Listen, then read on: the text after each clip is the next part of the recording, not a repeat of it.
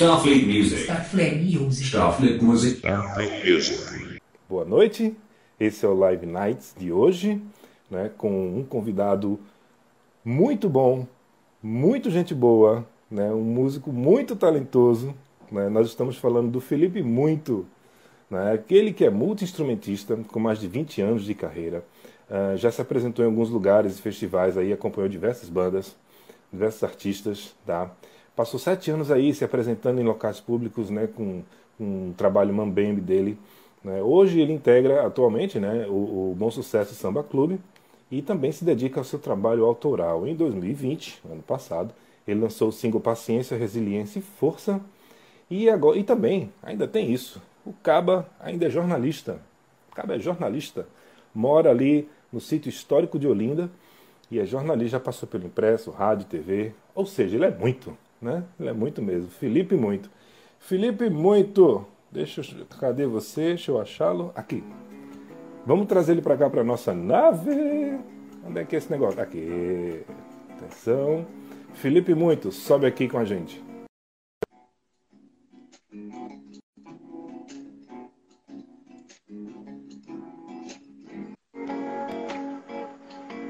Opa! Olá! E aí, boa noite, boa noite, Ceciliano, boa noite, gente. Boa noite, o Caba chegou aí já sorrindo, rapaz. Gosta assim, o Caba já chegou. Eu sou daltônico, não sei se a gente tá com a blusa da mesma cor, mas enfim, deixa eu só. Ih, é verdade. A pessoa. Não me pergunte que cor é essa, eu sou daltônico, mas tudo bem. mas tá combinando mesmo. Maravilha. É, que, que coisa boa, é bom quando acontece isso logo de cara, né?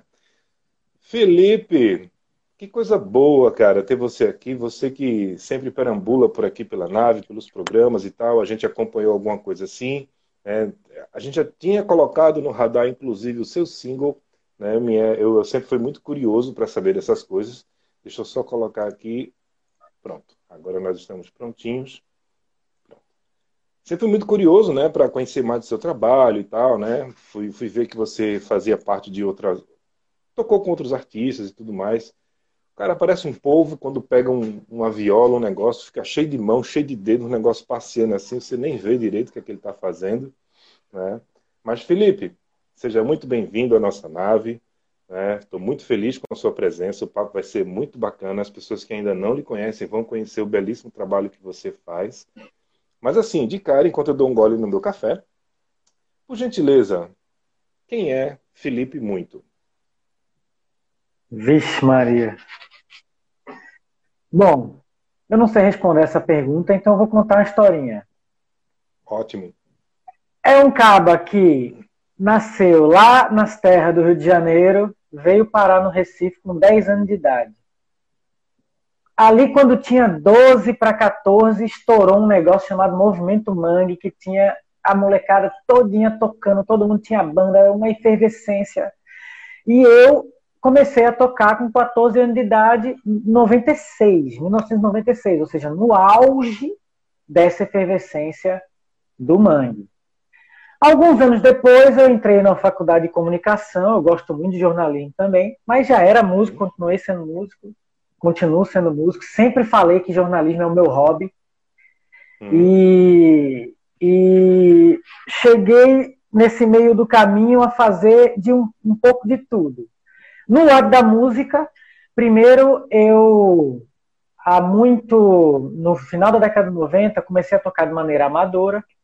Inclusive, eu estou vendo que tem muita gente conhecida aqui. Deixa eu dar logo um cheiro nesse povo todinho que está entrando aqui. Eu não vou conseguir ver todo mundo, mas eu vi os nomezinhos. Mandar logo um cheiro para todo mundo. E quem não me conhece, me segue na rede social. Vai lá, coragem, segue Felipe muito, que sempre de vez em quando, como diz o povo, eu estou postando coisa. Mas veja, Cecília, aí eu comecei a tocar em todas as bandas. Ali, quando eu tinha 14, 15 anos, eu fiz parte de uma movimentação em Barra de Jangada, porque eu morava em Candeias nessa época. Eita, coisa boa. E a gente é, fez, eu morei quase 15 anos em Candeias. É, ali eu, eu, tô, tô sempre, eu sempre tô lá, tenho amigos e amigas até hoje lá, do coração demais. Ainda tô, ainda, eu moro em Olinda há 15 anos, mas Candeias ainda é parte da, da minha vivência. Né? E lá em 97 a gente fez uma movimentação muito legal, que era a Marina Ancoradouro. Juntou as bandas ali, cada um que trouxe um equipamento, o cara trazia, eu levei minha bateria, o outro levou a caixa de guitarra, o outro levou tal, e a gente achou um lugar isolado na beira do rio Jaboatão, de frente para a Ilha do Amor, ali onde tem a Praia do Paiva. E assim, nem asfalto tinha, cara. Eu sei que o negócio começou a dar tão certo que bombou. E eu, com 15 anos de idade, me vi tocando para, sei lá, 1.500 pessoas, cara. Eu fiz, olha, isso hum. pode dar certo. Isso é um negócio que pode rolar. E aí eu com 15 anos, porque assim, com 15 anos eu queria mesmo era farra, né, bicho? Eu queria farra. E aí eu me eu despertei para essa coisa, digamos, mais profissional. Aí eu entrei no seguinte modo, modo aprendizado. Eu passei quatro anos tocando com quase todo mundo que me chamou. Aí eu uhum. toquei de tudo. Aí eu toquei reggae, rock, forró, salsa, maracatu, todo tipo, eu toquei de, de tudo um pouco. Depois de mais ou menos uns três, quatro anos, eu cheguei para mim mesmo e fiz. Aprendi. Sei como é que vai. Então agora eu vou me profissionalizar. E aí me profissionalizei lá pelo ano 2000. Foi quando eu passei realmente a conseguir ganhar um dinheiro que dava para. Né? Não era um acessório, era um dinheiro que dava para viver. E ali música. eu comecei a acompanhar. Oi? Ganhou dinheiro com música. Isso. Até então, eu ganhava dinheiro assim, fazia um show, dava uma bilheteria, dividia para a galera, mas não era uma coisa que dava para segurar a onda, né? E aí eu comecei a acompanhar as cantoras, tocando violão, tocando baixo. É, nessa época conheci Isabela Moraes, que é uma baita cantora, tá com um disco lindo aí na rua. E eu e Isabela, a gente tocou vários anos, e a gente viveu muitas aventuras aí, lá no ano 2000, 2001, acho que até 2004, faz tempo. Nesse período, eu realizei uma vontade que eu tinha há muito tempo, que era tocar na rua. Hum eu já estava uns dois, três anos pensando, porra, tem um nessa cidade e ninguém toca na praça, ninguém toca na estação central do metrô, ninguém toca no... E tinha a galera que tocava, tinha. É, é, tinha. Eu ia falar repentista, mas não são repentistas, é o povo da embolada. Tinha os emboladores, as duplas de emboladores. Tinha também, na época, a galera do Triângulo, que cantavam as músicas divertidas, engraçadas. E, enfim. E era muito raro e não era visto como uma expressão artística, era visto como mendicância, era visto como pedir dinheiro. Então, assim, entrar num ônibus e tocar e passar o chapéu em 2001 não era bonito. Era visto como um pedinte. Hoje ainda tem isso, mas diminuiu completamente. E eu sou feliz de ter participado disso, porque eu passei sete anos tocando, eu toquei em todas os. tudo que é linha de ônibus, metrô, praia, praça, essas calçadas que ficam mesas em bares, lugares abertos. Cara, toquei, passei o chapéu, viajei, fui para outros lugares. O negócio foi maravilhoso essa experiência tocar na rua. Maravilhosa.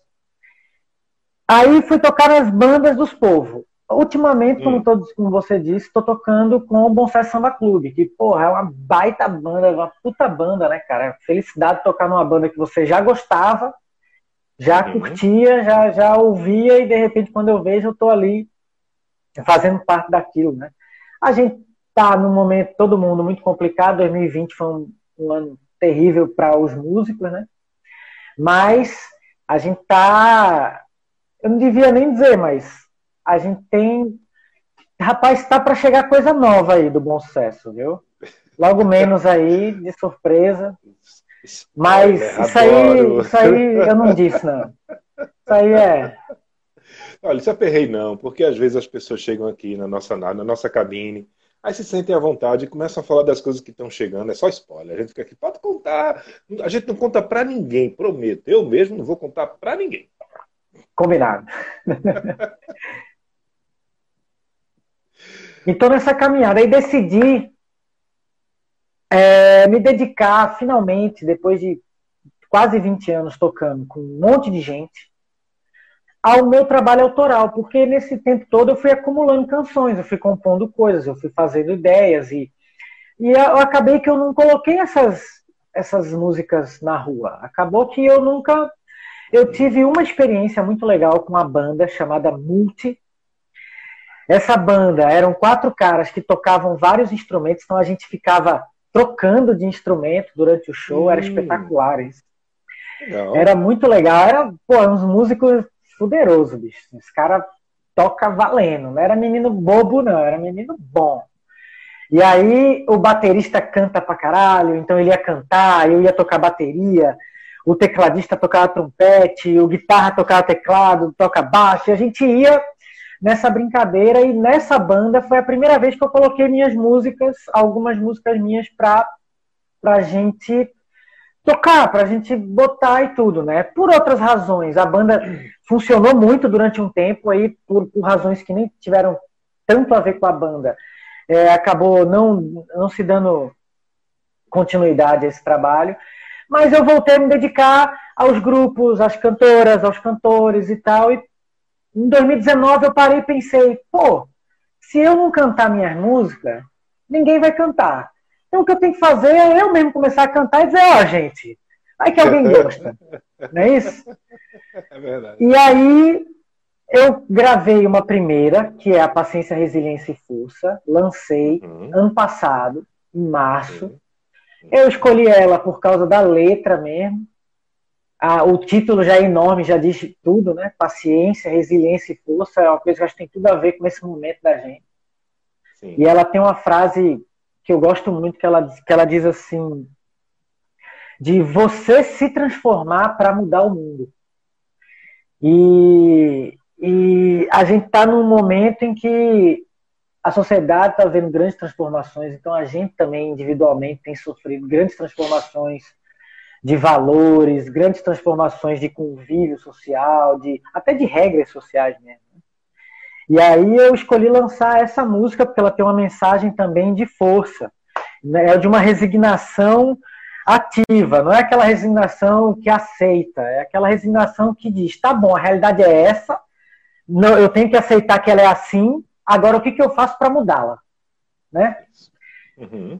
Então a gente vai nessa, nessa missão e quando eu toquei na rua, quando eu toquei nos ônibus e quando eu fiz esse trabalho mambembe, de metrô e tal, na época eram os hippies que faziam, né?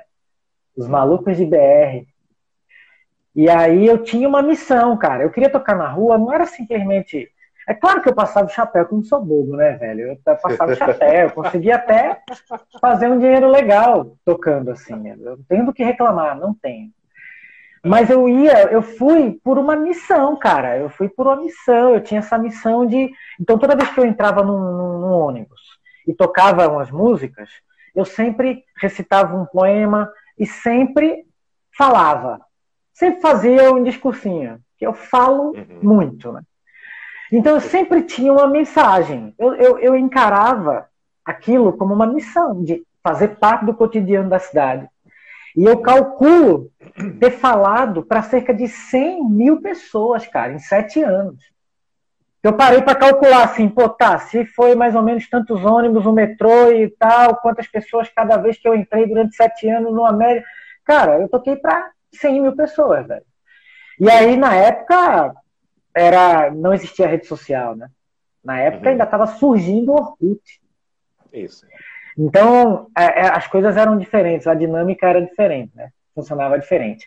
E eu tive essa experiência de rua, que eu tenho muito orgulho dela. Cara, é, só ela eu posso passar a vida inteira falando, mas ela virou uma puta reportagem, uma série fotográfica de uma mulher chamada Carla Vidal, que chama Famosos Anônimos e Viajantes, que está disponível na internet para você baixar, em que ela fez um ensaio fotográfico e um trabalho de, de conclusão de curso, um, um livro com músicos de rua. E eu sou um dos.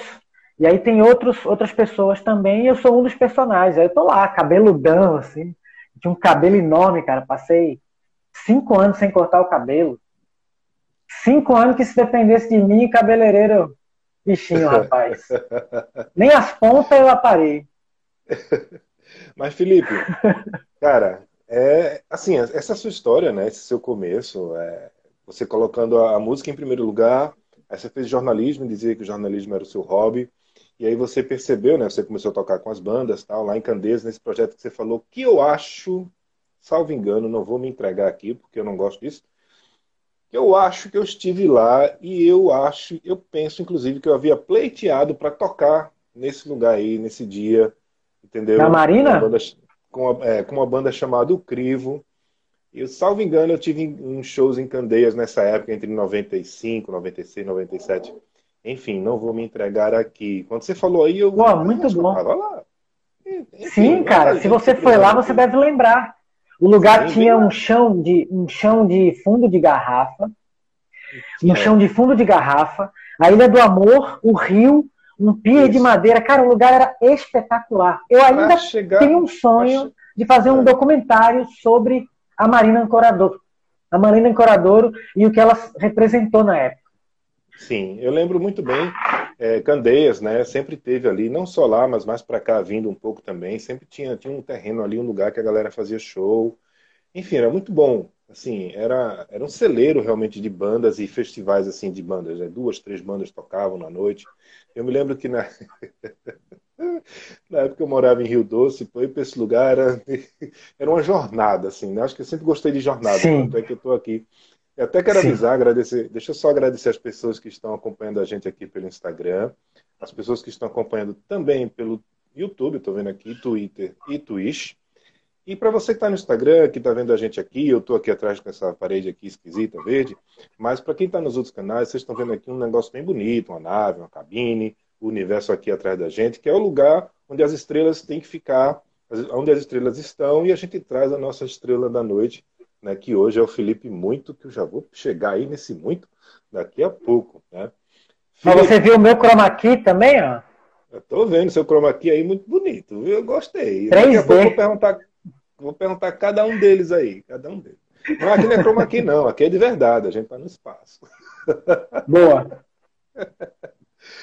Felipe, é, deixa eu olhar aqui só um negócio. Você, eu vou pedir para você falar daqui a pouquinho sobre um projeto que você está lançando né, que se chama Melancolia de Carnaval. Segura a ponta, segura as pontas um pouquinho, né, as pontas que você não cortava do cabelo durante cinco anos, que você falou, né, segura elas aí um pouquinho. Porque antes, cara, eu queria saber de você o seguinte, eu acho que essa pergunta você já deve ouvir demais por aí. Por que Felipe muito? Porque você toca muito? Porque tocar muito eu sei que você toca, porque eu já vi um bocado de coisa sua, certo? Sem falar, enfim. Mas Conta aí pra gente essa história.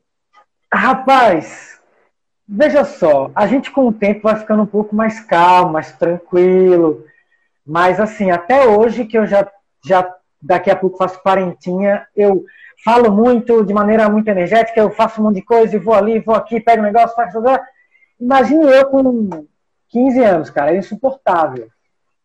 Então, assim, era é, eu sempre fui muito agitado, eu sempre falei muito, eu sempre mergulhei de, nas coisas que eu gosto, eu sempre e eu senti em algum momento necessidade de separar um pouco na assinatura a identidade do músico da identidade do jornalista, do comunicador.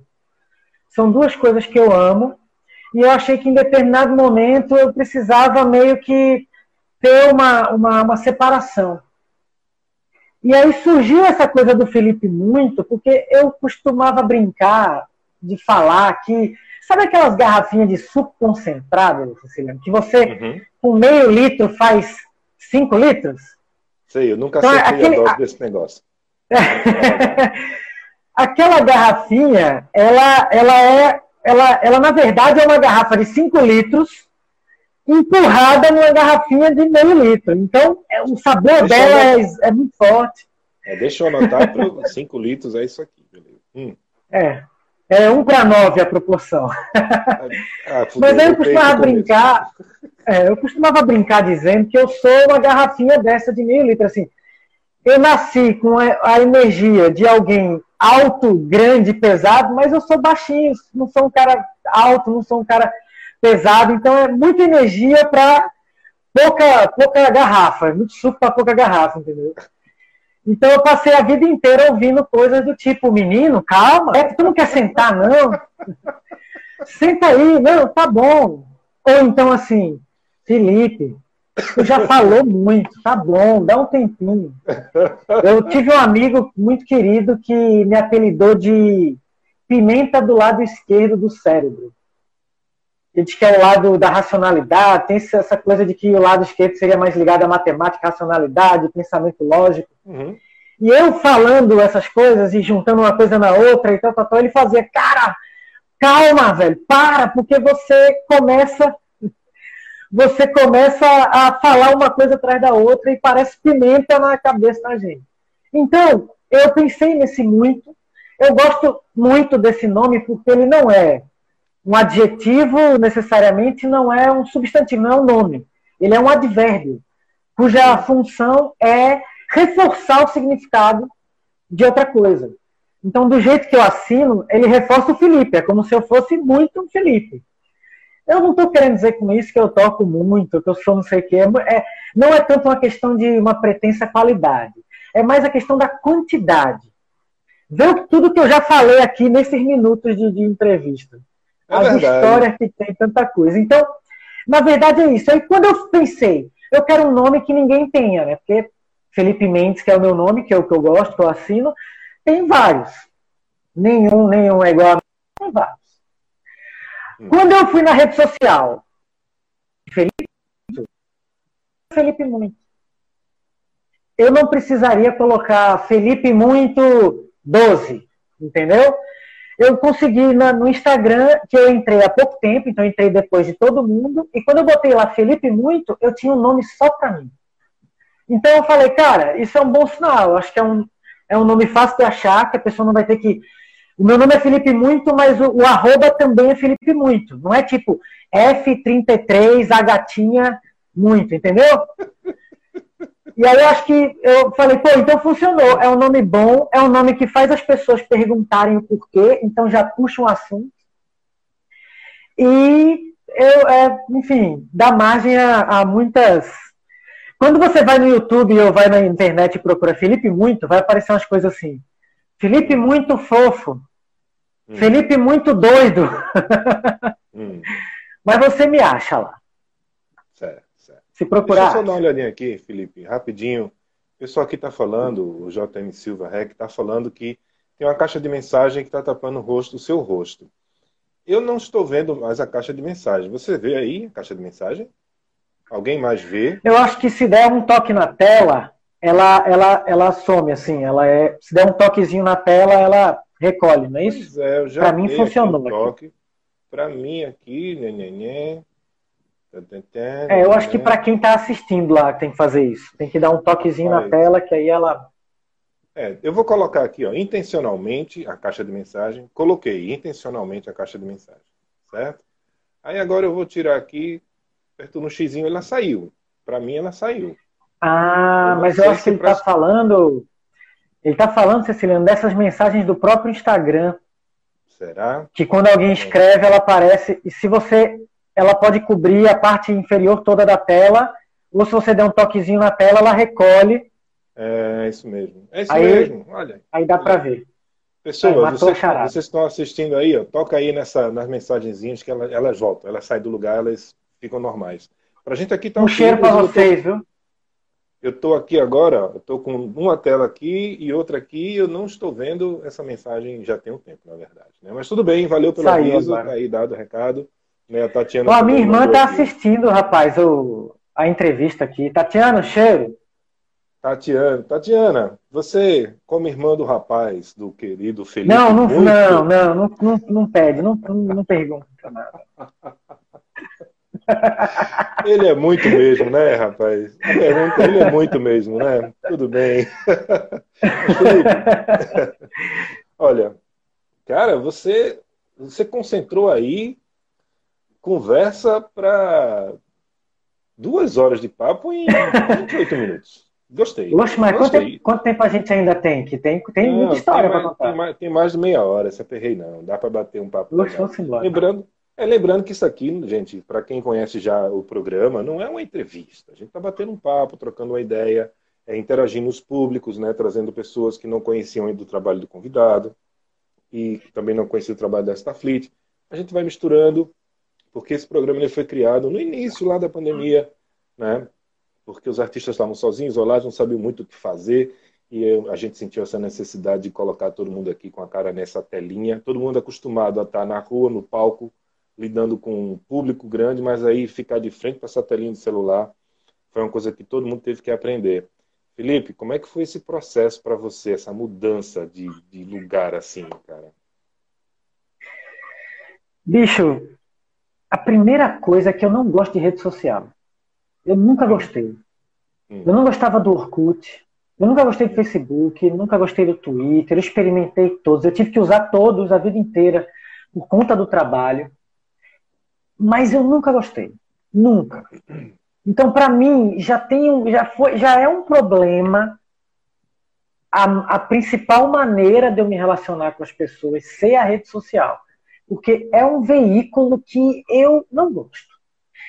Eu acho que ele não gosta muito de mim também, mas assim, eu já não gostava, digamos assim, eu tinha uma intuição ruim contra a rede social e ela se confirmou de uma maneira muito pior do que eu podia imaginar. O resultado dela foi muito pior do que eu achava que era antes, entendeu? Hoje, o que, que eu tento fazer? É, para mim, a rede social sempre foi uma coisa ligada ao trabalho. Então, eu tinha um programa de rádio, eu tinha a rede social do programa de rádio. Eu tinha um negócio, a banda, tinha a rede social da banda. Tinha... Então, para mim, agora, inclusive, essa coisa de ser o Felipe muito, de criar uma identidade, digamos assim, para o músico, é para ter esse espaço. Então, o meu perfil, ele é voltado para isso, para música, eu não estou ali para falar de muita coisa mais além do que o contexto da música.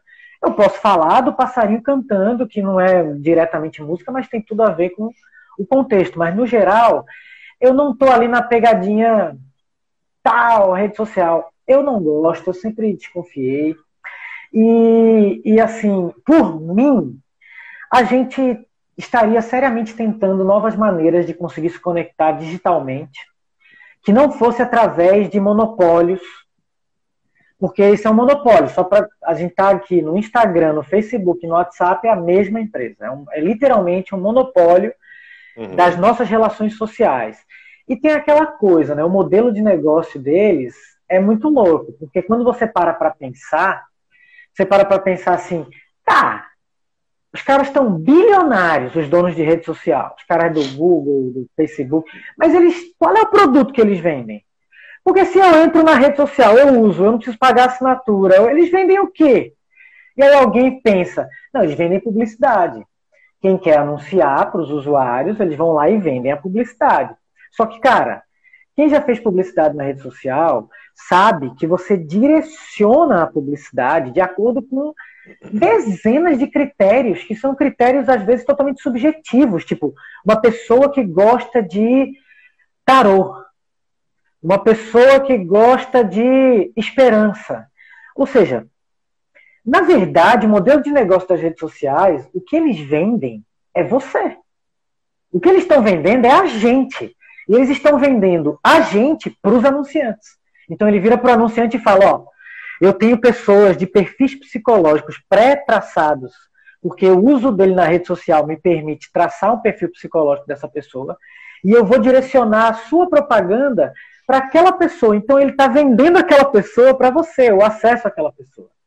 Portanto, uma coisa que é fundamental, que é a nossa relação social, e o ser humano só existe por causa dessa relação social, desculpa, dessa relação social, virou um produto que cada vez mais é vendido por apenas um monopólio, um oligopólio minúsculo, cara. E aí tem outro motivo da minha implicância. A internet foi criada num país onde fica o conselho gestor da internet, o Google é desse mesmo país, o Facebook também é, o Instagram também, o Yahoo é desse mesmo país. Cara, todas as empresas são do mesmo país. E aí você pensa assim, ah, não, é a globalização. Como é que pode ser uma globalização em que só eu compro o produto dos caras, mas os caras não compram o meu? Voltando à sua pergunta, eu estou superando o meu ranço de redes sociais, por motivos profissionais e porque a pandemia faz com que você, cara, você tem que estar junto de quem você gosta, de quem gosta de você. Porra, você tem que ligar pra galera, de vez em quando manda um alô, sabe? E, e então, assim, é muito importante estar na rede social. E tô agora fazendo uma verdadeira campanha aí, Felipe Muito Social, de fazer postagens, hashtag Felipe Muito Social, fazendo postagens constantes, principalmente no Instagram, também no Facebook, usando como gancho a gravação da minha nova música, que é a Melancolia de Carnaval. O que, que eu fiz? Eu fiz um projeto em que as postagens fazem parte do produto, digamos assim, daquilo que eu vou apresentar. Então a música é um resultado desse trabalho, mas a, a convivência na rede social também é um dos aspectos desse trabalho. E aí eu tô lá, amarradão, postando os, os processos, todas as etapas de gravação da música, a da Melancolia de Carnaval, que eu tô gravando no meu estúdio caseiro. Eu tenho um equipamento de gravação aqui no, assim, no estilo sou brasileiro não desisto nunca. e consigo gravar com qualidade profissional, não é um mega estúdio, não tenho recursos que muita gente tem, mas dá para fazer música honesta, dá para fazer música sincera. Como eu consigo tocar instrumentos diferentes, alguns instrumentos de corda, muita coisa eu me resolvo eu mesmo aqui, eu me contrato e toco, o que na pandemia ajuda, porque a gente está com a circulação muito limitada, né? Uhum. E, e aí tô me virando, né, cara? E, e o grande lance é, velho, assim, faz muita falta dar um abraço, cara, sabe? Dá um cheiro, velho, dá um abraço, dá um papo assim. É. Dá um cheiro e encontrar suas amigas, seus amigos. E... Porra, bicho, cara, isso é um negócio que me pegou, velho. É e sendo músico, você tem a coisa do palco, né, velho? No palco é um abraço elevado à enésima potência. Né? Então você tá ali é um, faz muita falta, cara. Faz muita falta. Faz muita falta. E aí, para mim, o que pega é mais isso. Aí, o que, que eu tô tentando fazer? De vez em quando eu mando as mensagens pro povo. E aí, tá, beleza? Como é que você tá? E bate um papo, às vezes liga para alguém. E tô tentando usar a rede social. Como, como, eu, é. como ela, ela sabe. Eu tô aqui espiando ela do jeito que ela me espia. Então, do jeito é. que ela está aqui me espiando, eu também, tô de olho em você, seu Instagram. Mas, Felipe, deixa eu. Antes de você, você já deu um breve aí, né, uma introduçãozinha no que a gente vai falar aqui, que quero muito conhecer esse projeto, quero muito que as pessoas conheçam essa, essa esse seu projeto aí, que está, já está em lançamento, na verdade, né? A gente, você vai explicar por quê. Mas olha, deixa eu só dar um alô aqui para a galera que está entrando, né? é, porque o papo está sendo tão corrido, né, que a gente acaba não não falando com todo mundo aqui, mas assim, Eita, queria realmente agradecer a todos que estão não, mas é espaço é seu. E além do mais, se surgir alguma coisa, uma pergunta aí, você pode falar, tá? Se aperrei com isso não. Então, mais gente, me pergunta coisa. É, você que está com a gente no Instagram, Twitch, Twitter e YouTube também, tem jeito no YouTube. Pode perguntar, pode mandar pergunta onde quer que você esteja, tá? A gente lê todas aqui, tá? Chegando aqui a gente dá um jeitinho de ler e comentar. Mas deixa eu falar uma coisa aqui, que a gente para entrar nesse, nesse mérito aí do, do Melancolia de Carnaval, Felipe. É, tem um comentário aqui muito legal, né? Dois comentários aqui que chegaram, né? O JM Silva Rec tem colocado rede social, deixa a pessoa viciada, procrastinação total. Sim e não. Eu posso citar alguns exemplos porque assim, às vezes a gente está ali, né?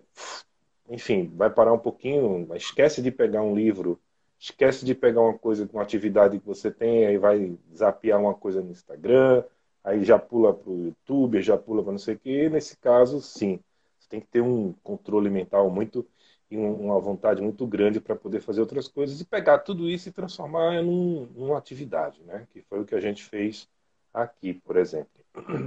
A, Manu Prestrelo está aqui falando com a gente, olha, acho que ela está falando quando você comentou das redes sociais, hein? Ela coloca aqui, ó, mas pense com carinho, muitas pessoas no Brasil sustentam suas famílias trabalhando com essas redes sociais. Sim, o conteúdo do trabalho é isso tudo que você diz. mas essa empresa ajuda muita gente. É uma troca onde a gente ganha menos que ela, né? A gente ganha bem menos que ela, porque ela vende a gente mesmo. É feito Uber. Né? Uber é a maior empresa de, de, de transporte no mundo, né? uma empresa única. Se falando assim, é a Uber. Quantos carros a Uber tem? Nenhum. Né? Por aí vai, é aquele serviço. Você usa a, a força de trabalho, não. Enfim, a imagem, o que quer que seja, a existência do outro né, na, na sua empresa. Então, tem aí a rede social. Cara, mas, mas eu quero dizer que a ideia de rede social, a ideia da gente estar tá conectado através da internet, a ideia da gente atuar em rede, isso é espetacular. A minha bronca é com a questão, digamos, empresarial do negócio, que é um monopólio, é um oligopólio. Como eu disse, uhum. todas as empresas são do mesmo país.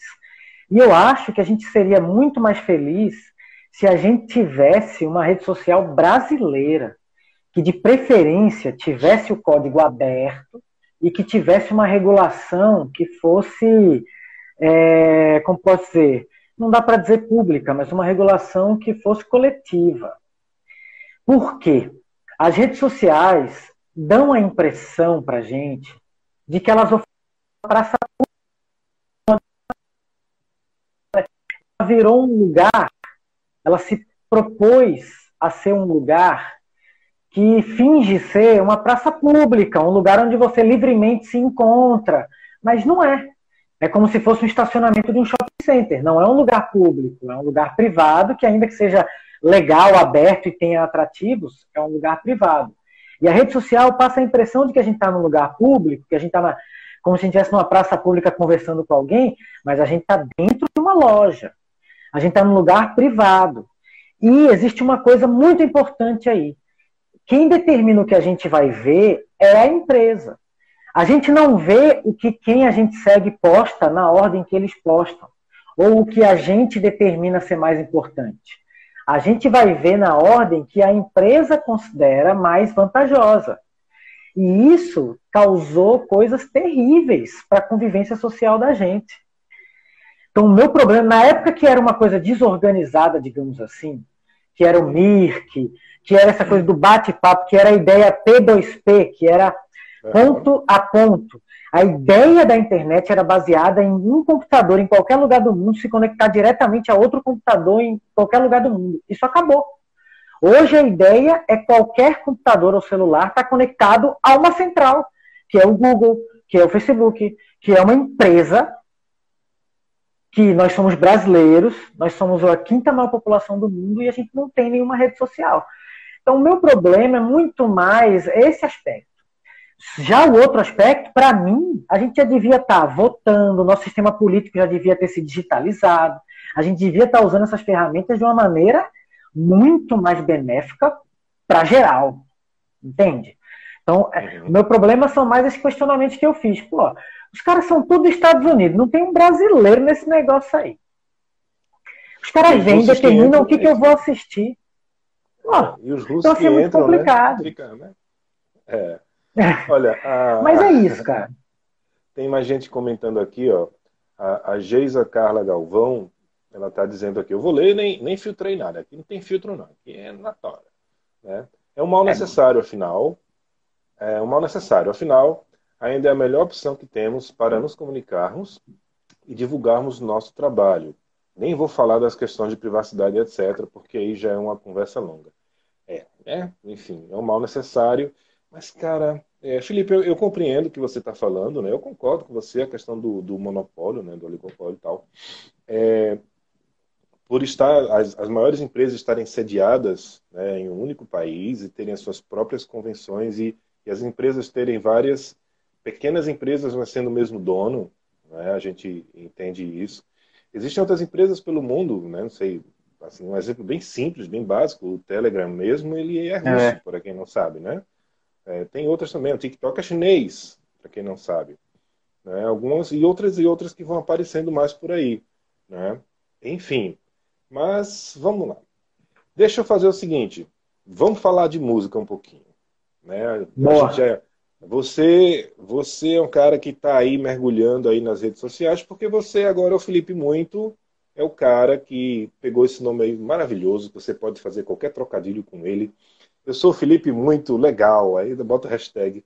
Né? Enfim, vou pegar um gancho por aí, porque recentemente tem um cara, se você não conhece, vou deixar a dica aqui para você, que lançou um disco recentemente, que é o Júnior Cordeiro, né? Ele lançou o disco que se chama, é assim, se escreve assim, é hashtag Câmara Eco.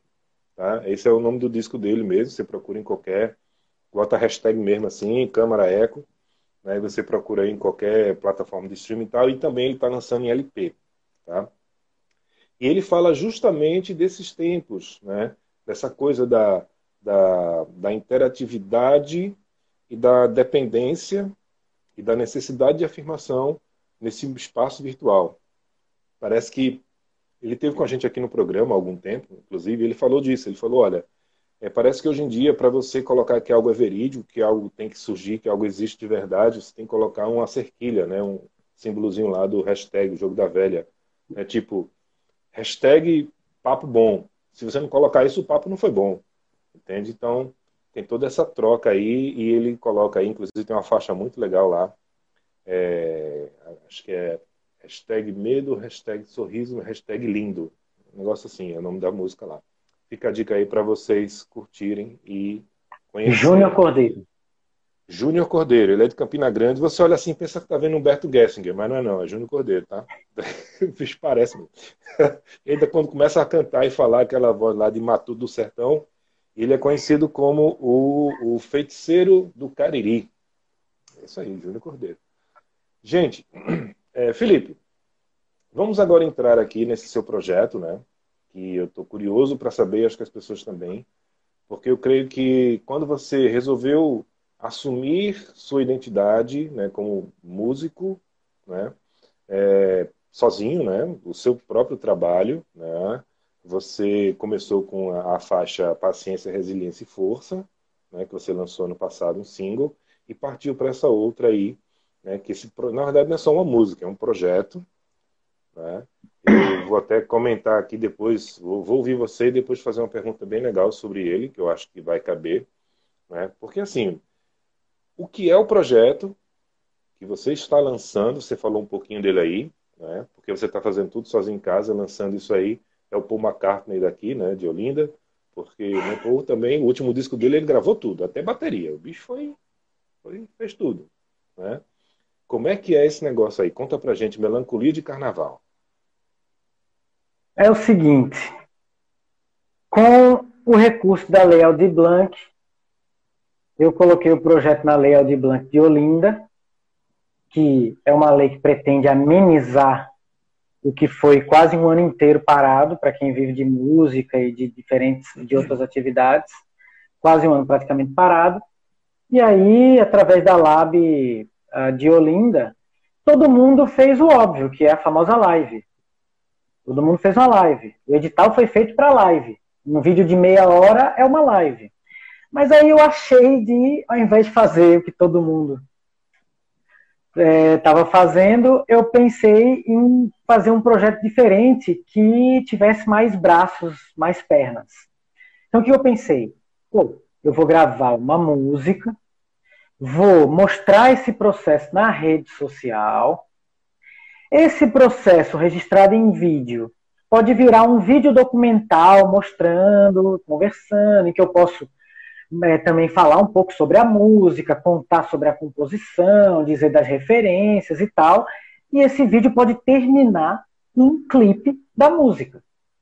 Então eu consigo, com esse, essa live, ela vira um single, né, um, uma canção para ser ouvida no Spotify, Deezer da vida, um clipe, que é um vídeo da música, vira esse vídeo de 30 minutos mostrando o processo de gravação e também contando as referências da música, uma espécie de documentáriozinho em que as próprias postagens da rede social fazem parte do documentário. E aí a quarta coisa, essa, essa atividade nas redes sociais é, é por si só também uma das coisas. Então, ao mesmo tempo, eu, tô, eu consegui fazer virar quatro. Pelo menos esse é o eu, trabalhando para isso.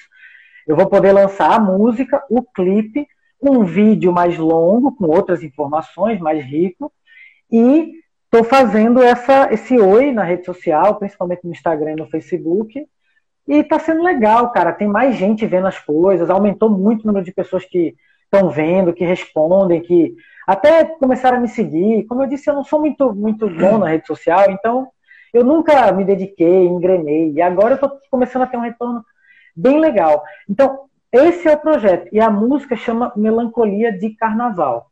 Eu já estou há 15 dias, 20 dias gravando ela. Acabei de gravar a última coisa que foi a voz.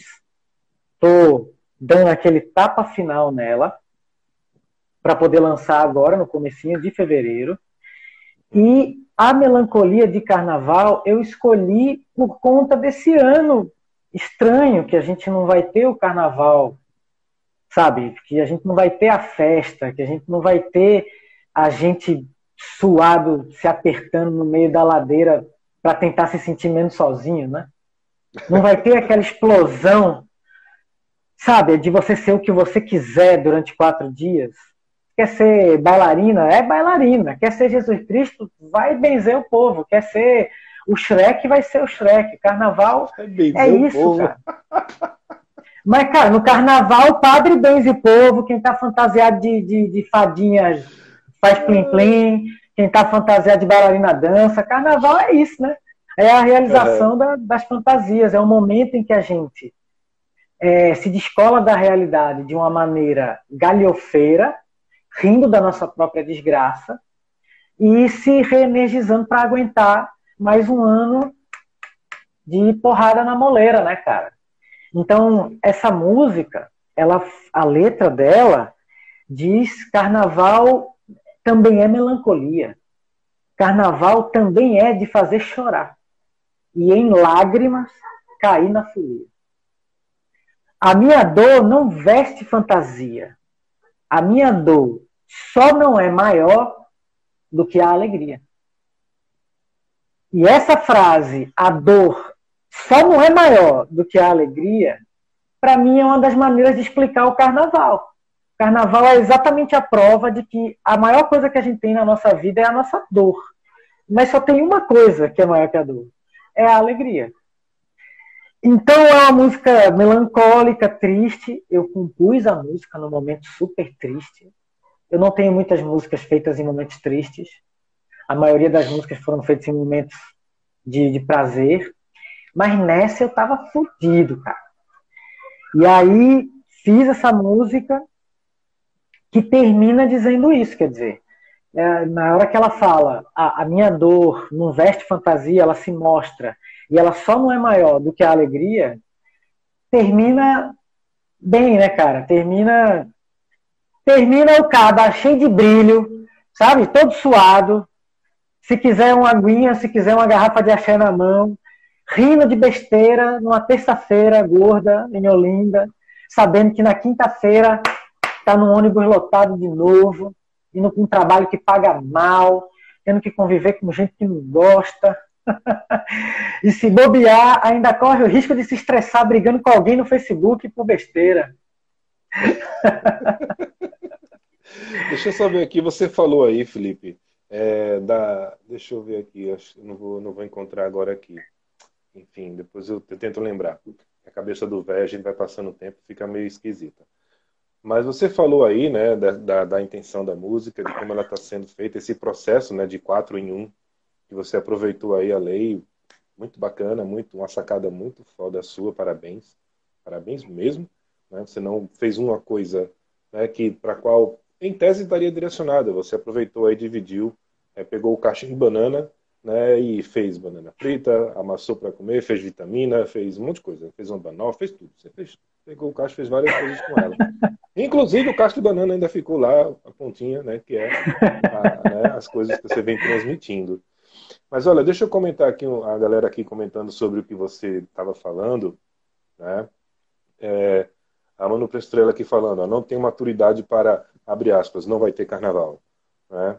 O Wilfred Gadelha entrando aqui com a gente, Dali Ceciliano, Dali Felipe, Eita, Will, o Will roubou. O Will passou a perna na gente, rapaz. O Will pegou um prêmio muito merecido. Eu só, eu só, eu só não bati o pé, esperneei, porque ele merece, porque se não fosse por ele, nenhum de nós estaria por aqui hoje fazendo esses programas é, em várias, várias redes sociais, né? vários, vários formatos, inclusive. Will, aproveito aqui para dar meus parabéns ao vivo para você, viu? Pelo prêmio que você ganhou lá com a Rádio Pesado. E a posso, não posso mandar um, um cheiro para um monte de gente também aqui, Cecília? Porque eu estou vendo os nomezinhos aqui. O, então, eu vou começar mandando. Hum. Vou começar mandando um beijo para Manu Prestelo, que já fez vários comentários e está participando. Grande Wilfred, um abraço. Eu vi um monte de gente que eu adoro aqui. Eu vou tentar, todo mundo que eu conseguir ver, eu vou mandar um cheiro. Clarissa Loureiro, professora, escritora, desenrolada. Guilherme Moura, esse aí, meu filho, é desenrolado demais. Um cheiro, viu?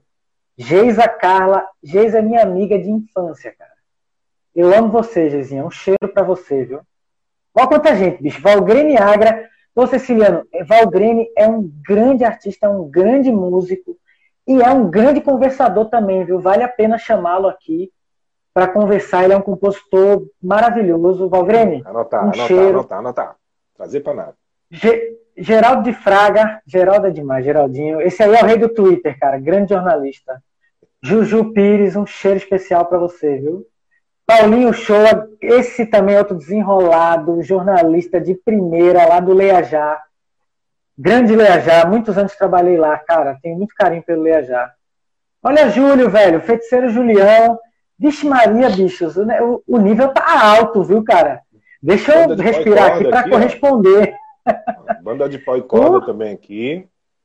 Banda de é. pau e corda, João Paulo Seixas, outro desenrolado. Melina Melina é, Rickson, essa aí é a rainha. Ô, Melina, cheiro. Tem ah, cara, é o seguinte. Até o Matar lá é... na mão aqui. Muito massa, velho. Brasinha, grande amigo. Tomara que eu tenha visto todo mundo, gente. Olha, só para falar sobre o carnaval. Tem, tem muita gente boa aqui que está assistindo. E eu queria dizer que existe uma articulação que, a partir do ano passado, aglutinou músicos, produtores, gente da cultura popular, gente relacionada ao carnaval, gente da, da, da graxa, da, da, dos técnicos e tal, que é o acorde. O acorde é o Levante pela Música de Pernambuco.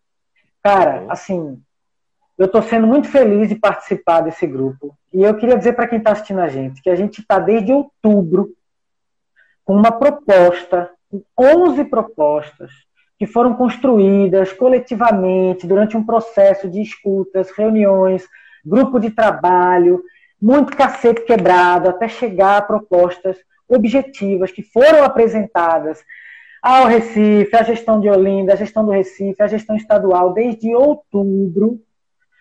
E são 11 propostas mirando num carnaval em tempo de pandemia, que é, pretendem realizar o carnaval possível, que é o carnaval digital, que é garantir que, de um lado, os profissionais que vivem disso possam Sim. ter renda, trabalho e ter uma atividade para aliviar essa hecatombe que a gente está vivendo, certo? E a gente sabe como o Brasil é desigual, como a pobreza é dominante no Brasil e como para muitas pessoas não dá para respirar, certo?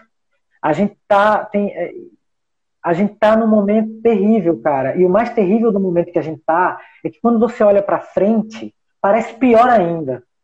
E quando você olha para frente e parece mais colorido, você ah, tá bom, tá ruim agora, mas eu aguento. Mas quando você olha para frente, o negócio tá ruim. Então, assim, a gente tem que. A gente apresentou propostas muito claras, construídas de maneira coletiva, com participação literalmente de centenas de pessoas. E é, estamos pressionando, cara, junto com diferentes entidades e organizações, para a realização de um carnaval virtual, em que além dos músicos terem a possibilidade de trabalhar, os técnicos, todo o povo de audiovisual, toda, rapaz, toda a cadeia produtiva envolvida com a música, poder ter um trabalho e uma renda, além da premiação, sem retorno, sem contrapartida, a diferentes grupos, mestres e mestras, diferentes artistas da cultura popular, a galera da cultura periférica, sem precisar fazer show, sem live, sem nada. O aporte mesmo de um prêmio pela representatividade artística.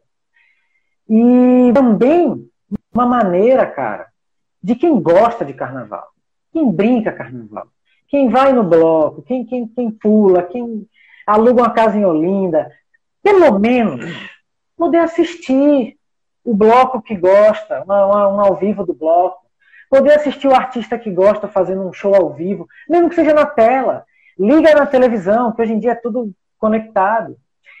Então, assim, de um lado a gente consegue é, é, garantir renda, sustento, garantir ter uma atenção com milhares de pessoas que têm no carnaval uma, uma fonte importante de renda, de trabalho e também de pertencimento, cara, de significado para o mundo. Isso é muito sério, é muito importante. E também o folião, a foliã, ou a foliona, como diz o português do dicionário, que não vai poder estar tá lá se esfregando com gente desconhecida, gritando, pá, pá, pá, pá, pá, pá. Putz, meu Deus. Chega, bate um, uma tristeza. É. E essa pessoa vai poder assistir, cara, um show, ela vai poder estar tá em casa, se ela gostar de cerveja, ela vai tomar uma cervejinha, ela vai poder estar tá com quem ela ama do lado, ela vai poder assistir a saída digital do Homem da Meia-Noite, ela vai poder ver um show, ela vai poder. Cara, então a gente resolveria vários problemas. E a gente está pressionando pesado o acorde junto com várias outras organizações. E queria pedir a quem está assistindo, se não conhece, que procure o acorde, as 11 propostas. O carnaval já está aí. O governo do estado está fingindo que não ouve, está fingindo que não é com ele. O governo do estado está fingindo que não tem nada a ver com isso. A prefeitura do Recife está fazendo escutas, mas ainda não tem nenhuma posição. A prefeitura de Olinda diz que depende do governo do estado, ou seja, tirou por fora quando a gente sabe que todos os anos existe um investimento previsto para o carnaval. E note que eu falei investimento, não é gasto, Sim. não é custo. Uhum. Se você pensar no governo do estado, por exemplo, o imposto que o governo do estado mais arrecada é o ICMS, que é um imposto de consumo, quando você compra uma coisa. Se você garante o mínimo de atividade econômica, o primeiro imposto que entra é o consumo, é o ICMS. Então, se o estado tivesse minimamente se, governo, se a gestão cultural do governo do Estado e o governo do Estado, nesse momento, não estivesse sendo tão inepto, a gente teria agora, pelo contrário, é, todo um estímulo a atividades culturais seguras, digitais, sem aglomeração, porque isso também ia amenizar o baque na economia. Então, cara, veja, eu comecei falando da questão humana, comecei falando de como isso é importante na vida das pessoas e às vezes importante para pagar o aluguel, para comer. Não é simplesmente. Para muita gente, carnaval é só a greia, mas para uma multidão é trabalho, é um ano inteiro, é dedicação, é, é pertencimento, é a vida, cara. Então, é muito complicado para gente que trabalha com isso ouvir simplesmente cancelou o carnaval, numa época que a gente tem rede social, internet, qualquer celular é uma câmera, você consegue equipamento para fazer. Então, a gente está desde outubro pressionando para dizer, gente, vamos fazer o carnaval virtual. Quem estiver assistindo agora, que tiver nessa mesma, cara, procura o acorde aqui, acorde pela música. Procura as nossas propostas, elas são todas públicas e disponíveis. E compartilha a tag, a hashtag Carnaval Virtual. Porque a gente está tentando, está tentando audiência pública, está pressionando, teve reuniões, é, e, e, e, o acorde tem uma, uma atitude, tem uma ação maravilhosa no sentido de ser propositiva. A gente não fez uma lista de 11 reclamações, a gente fez uma lista de 11 propostas de como amenizar a tragédia que é não poder fazer o carnaval de rua. Então, é isso, cara. Eu espero que haja o mínimo de inteligência dos gestores para que eles não abandonem é, toda a cadeia produtiva do carnaval, a própria sorte, e não abandonem também o fulião, que, como eu disse, pode pelo menos amenizar a dor de não estar tá ali no meio da folia. Assistindo, cara, em casa, seguro, entende? E aí, quando finalmente liberar geral, a gente tira o atraso dos abraços, do cheiro, das risadas, de tudo, cara. Mas a gente até lá tem que sobreviver, trabalhar, tem que ter renda, tem que ter, tem que estar junto. Então, a Lei Aldir Blanc, que saiu agora, ela é referente ao ano 2020. Não adianta dizer que ela agora vai resolver o carnaval. Não vai. Como é que ano passado tinha, vamos lá, 11 milhões para o carnaval e esse ano não tem nada? Ah, porque gastou com saúde. Quanto? Então, assim, infelizmente, o governo do Estado está calado, fingindo, está deixando passar. O governo do Estado está esperando passar o carnaval para dizer: eita, e agora? Claro, estou falando opinião minha, certo? É, voltando ao tema do carnaval, quero mandar um cheiro para todo mundo que estiver assistindo aqui, for do acorde, que eu adoro quebrar pau com vocês, certo? A gente tem as melhores brigas e elas, elas geraram documentos muito importantes, porque além da, além da proposta para o carnaval de 2021, a gente também criou coletivamente uma plataforma de política pública com seis eixos fundamentais, 42 propostas para ajudar a nortear a política pública de cultura no Recife, em Olinda, em Jaboatão, em Camaragibe e no governo do Estado. Não surgiu do gênio de ninguém, surgiu de um processo de meses de reuniões, de escutas com a classe, de uma pesquisa que o Acorde fez, que teve mais de 700 respostas, que ajudou a traçar um perfil da, do, do pessoal que trabalha na área cultural. Então a gente está com uma coisa muito consistente, cara. E é uma fuleiragem que o poder público não esteja agora garantindo um carnaval virtual, que é o carnaval possível, porque todo mundo teria a ganhar, inclusive a gestão. Perfeito, Felipe, muito. Você, eu deixei você falar, falar e falar, não interrompi nada porque você falou pontos e falou coisas importantíssimas, falou sobre o acorde, né? era uma coisa que eu ia perguntar aqui no final, ia tocar nesse assunto contigo, que eu vi que você faz parte. Né? Você falou a sua opinião, a sua visão sobre o carnaval, a importância dele, a vivência dele. Né? Por isso que eu deixei esse tema por último, inclusive a música, o seu projeto, né? Melancolia de Carnaval, né? que esse ano vai ser mesmo, melancolia mesmo, carnaval. Esse, esse aqui vai ser mesmo, né? É, porque, assim, é, quando o acorde surgiu, no ano passado, né, eu acompanhei o início com algumas pessoas até que fizeram parte lá né, no, no comecinho, é, e eu pude acompanhar, a gente divulgou, falou alguma coisa dele também, o próprio Maciel, Maciel Salu quando esteve aqui com a gente, outras pessoas mais também.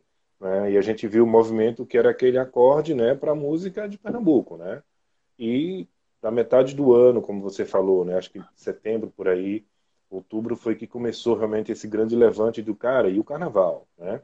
E o acorde estava ali na frente e começou e começaram as reuniões e começaram os papos, as ideias, né? As reuniões virtuais.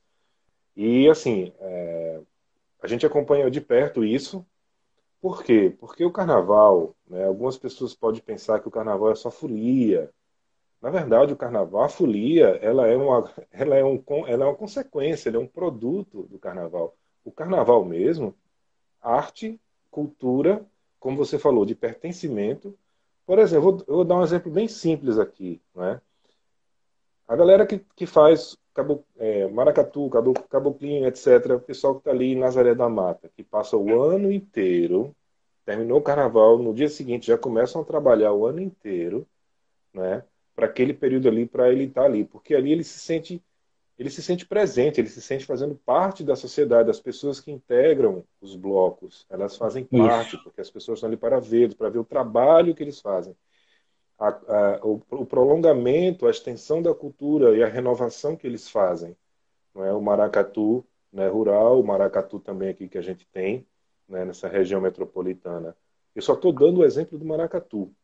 Aí você coloca outras coisas também, as escolas de samba, os blocos líricos, né, os blocos carnaval. Minha mãe mesmo faz parte de um bloco lírico, dois na verdade. Né? Então eu sei o que é que ela está passando nesse período. Tá, Para não ficar assim sem nada, está ensaiando ali, é, ensaiando virtualmente, mas assim, né, sem previsão, sem nada. Né? O Bloco das Flores que faria 100 anos, né? seria a comemoração dos 100 anos do Bloco das Flores. Né? Seria. Né? Quer dizer, está fazendo 100 anos, mas sem se apresentar. É que tristeza, né? Mas, enfim. Então, assim, Felipe, tudo que você colocou, eu acho importante é, as pessoas que estão acompanhando a gente, vocês que entendem um pouco da, da importância de se ter uma cultura. Gente, vamos separar as coisas. Não é essa história de que eu já ouvi, né? Infelizmente a gente ouve de tudo, né? Aquela, o lance até já estourou o tempo aqui do papo, mas o papo ficou bom. é, nesse, nesse assunto, nesse tema, né? É, a gente ouve assim, ah, cara, a galera tá assim do carnaval porque não vão receber a mamata da grana. Cara, uma pessoa que diz um negócio desse não entende realmente o, o significado da palavra carnaval, né? Infelizmente, eu nem da palavra mamata. né? Ninguém, vai, ninguém vai, vai gastar 15 milhões com leite condensado no carnaval, não, gente. né? É Mamando na latinha de leite moça. É, é, é mousse pra caramba, aí, dor de barriga dos infernos, mas enfim.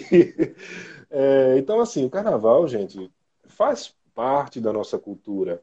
Assim como você vai no Oktoberfest, no Festival da Cerveja, que você vai nas regiões de, da Alemanha, da Bavária, você vai no, no 4 de julho, americano, é, e por aí vai, e outras festas espalhadas pelo mundo. Faz parte da cultura, e nós faz parte da nossa cultura o carnaval. Pronto, pronto, é isso, não tem o que dizer mais. Né?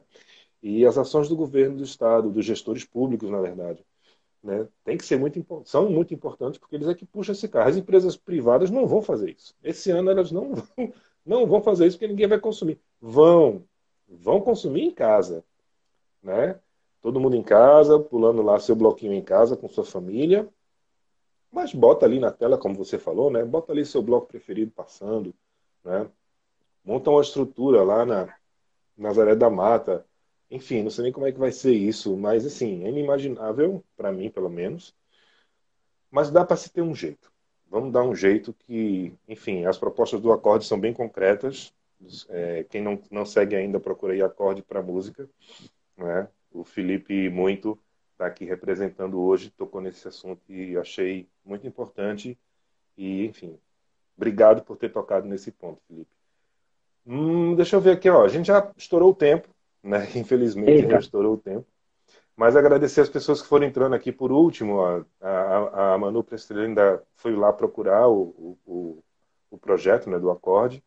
Mas entrou uma galera massa, o Douglas, é, Ed Winchester, perdão, o Alexandre Farias, jornalista, Ariadne, Fábio Manzambo, Muzambo, perdão, Fábio, perdão, Fábio, é porque eu fico sem óculos, tem que botar o óculos, mas se eu botar o óculos aqui fica feio. Aí eu tenho que ler sem óculos aqui. Mas, rapaz, só gente desenrolada apareceu aqui hoje, viu? Ah, e a banda Trinca, cara, entrou aqui, né? Que lançou um single muito legal no comecinho do ano, dia primeiro, né? Uh, Duda Esteves, né, Gustavo, Gustavo Lima. Duda, cheiro? Posso, posso aproveitar para passar o chapéu, então? A hora de passar o chapéu ah, é agora. Agora é a hora de passar o chapéu. Esse, eu e eu? Seguinte, meu povo, você que, que assistiu, que fez parte, que comentou, se você ainda não me conhecia, me segue na rede social, dá um alô lá, é, ver as coisas que eu estou postando, tem, já tem algumas músicas postadas, tem alguns. E vai no Deezer, Spotify, todas as plataformas, a música Paciência, Resiliência e Força já está disponível, você pode ouvir no seu fone, no seu radinho, em qualquer lugar. E também estou no Facebook, é só procurar também. É, a página Muito Felipe, ou você procurar lá Felipe Muito, você me acha rapidinho. E eu tenho um canal no YouTube, um obscuro canal no YouTube. Se você gosta de descobrir canais que ninguém segue antes de que ele tenha um milhão, a hora é essa, rapaziada. Que eu acho que eu não tenho nem 50 ainda, viu? Se você, se você quer, quer aproveitar a oportunidade de seguir alguém ainda antes de todo mundo, a hora é essa. Me procura no YouTube também. E aqui no Instagram estou fazendo esse, essa coisa de ir postando o processo de gravação e estou sempre dando um, um diz tu, como é que tu vai por aqui. Então é isso. Me ouve no Deezer, Spotify, todas as plataformas. Me procura no Instagram, Felipe Muito. Me segue, dá um alô. E é isso, tamo junto. Um cheiro para todo mundo. Ceciliano, muito obrigado. Eu quero mandar um cheiro também para Mara Rúbia, que, que proporcionou esse nosso encontro virtual hoje aqui. Acelerou o nosso processo. Mara, um cheiro também. E eu quero, quero dizer que, cara, realmente já vinha acompanhando já, já, tava, já vinha assistindo algumas coisas, já vinha acompanhando, já estava ligado. Fiquei muito feliz de conseguir realizar essa conversa hoje aqui. Eu sei que eu falo muito, mas Foi um prazer grande, de verdade, viu? Eu agradeço demais. Eu que agradeço. É, quando, quando a Mara procurou, né? Falou, não, Felipe, muito. Eu fiz, eita. Opa, vamos adiantar o processo. Então, veja uma data, eu fiz, eu, eu coloco logo essa. Não vou nem ver o que. Porque a gente já tem outras pessoas, tal, né? Temos alguns, algumas agendas aí se mexendo, né? Porque agora que o programa ficou semanal, né? Um dia na semana. Antigamente eram dois, três. Agora ficou só um por conta dos outros programas. Não vamos adiantar aqui, cara. Se ele tiver disponível 26, eu quero. Traz ele para cá. Né? E aí ela. Cachorro. Muito legal. É... Massa. Felipe. E, que, quem, e quem me assistiu, esses povos que chegou aqui, porque me conhece, está me vendo aqui, você também tem que seguir o canal do Starfleet Music aí para acompanhar, porque ele tá, como ele explicou agora, com atividade, com várias coisas durante a semana diferentes. Você vai acompanhando, cara. É como se fosse um novo rádio, né? Um novo programa de rádio, né? É. Eu, eu, adoro rádio, velho. Já tive programa de rádio, foi maravilhoso. Velho. Mas vamos, vamos embora, que se deixar eu converso aqui é. até. Vamos, vamos, vamos, vamos conversar, Felipe. Quem sabe a gente não bota aí um negócio aí na frecané. Vamos embora. Olha aí, boa. Conversar, vamos conversar, vamos conversar. Felipe, é, avisando as pessoas aqui que é, durante a nossa programação, né, a música, o single do Felipe, né, esse que já existe, que é o Paciência, Resiliência e Força, vai estar aqui na nossa programação da nossa web rádio, que rola YouTube, Twitch e Twitter, né, para as pessoas seguirem lá. Se inscreve, segue bonitinho, porque aí toda vez chega o avisozinho, mas a, agenda a gente sempre solta por aqui.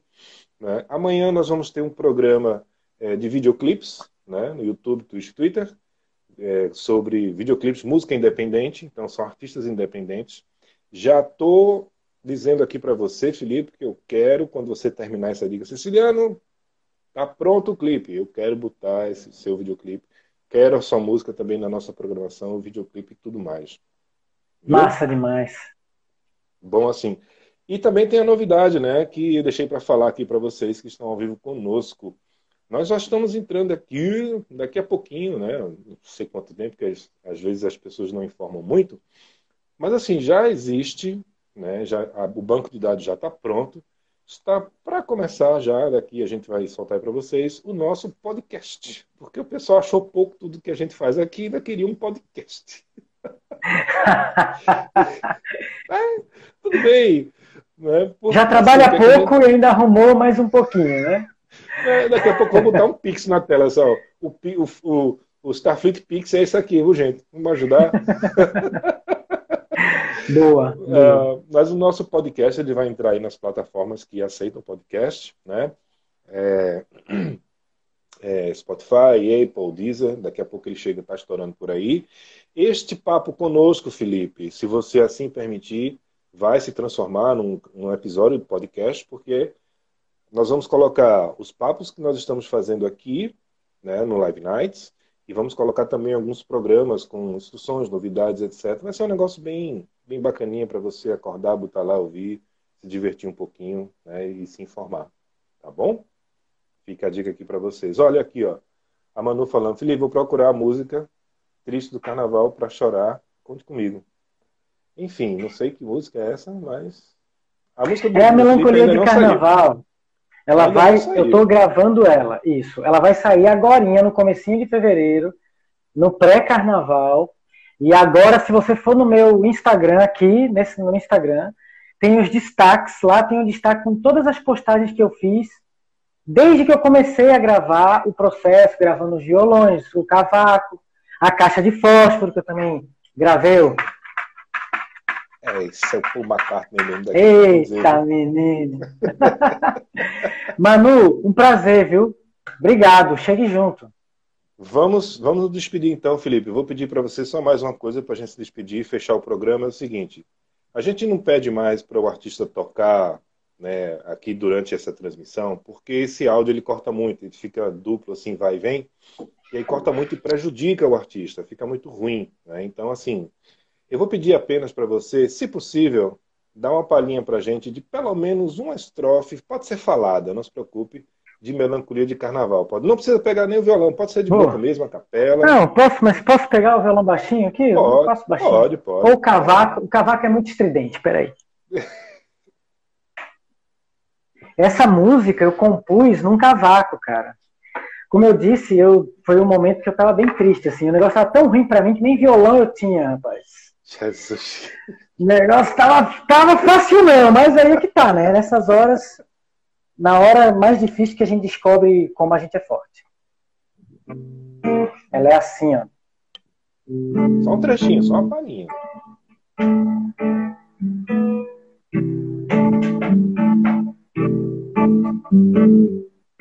Carnaval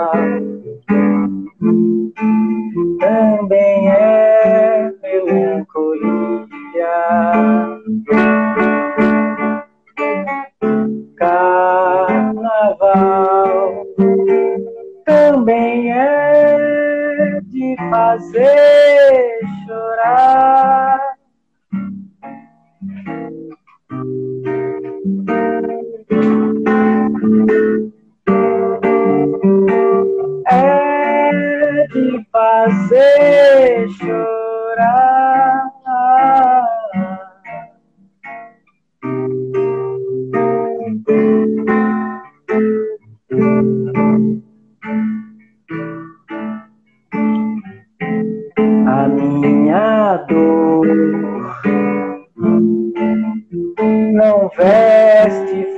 fantasia.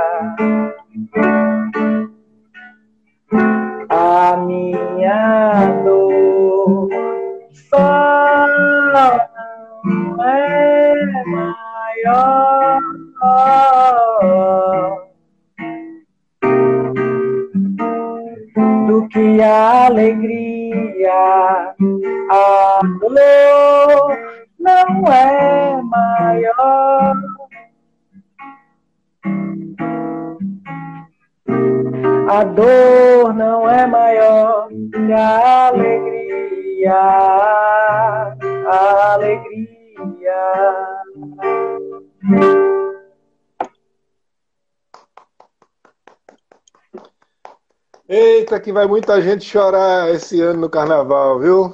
Vai ser aquele choro de alegria, de saudade de tudo que as, as canções, os frevos, canção que existem falam, vai ser esse ano. E essa sua música vai chegar, e eu digo mais, mais pra frente vai virar um frevo canção por aí, certeza cantado em blocos, viu? Pode apostar. Ô, rapaz, se um, se um dia eu ouvir alguém, se um dia eu ouvir alguém que sabe cantar mesmo, assim, cantando essa música, eu, eu vou chorar. tá certo, tá certo. Felipe, um cheiro no seu coração, cara. Muito obrigado pelo Muito obrigado, viu? Muito obrigado por dividir conosco um pouco da sua vida, um pouco do seu tempo. Obrigado por, por consagrar esse programa com, com essa, essa sua experiência, com a sua música, a sua genialidade, porque as pessoas não viram, mas se vocês forem atrás de alguns vídeos ou coisas assim, ou puderem ver mais na frente o Felipe ao vivo, o Felipe muito ao vivo, né? É. Felipe muito de perto, né? Fantástico esse nome, você pode criar qualquer trocadilho.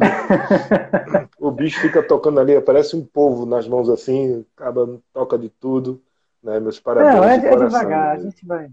Devagarinho, a Devagar, gente... com, com você não é nada devagar, não. Galera no Twitch, obrigado. Cleverson aqui dizendo só acompanhando, papo show.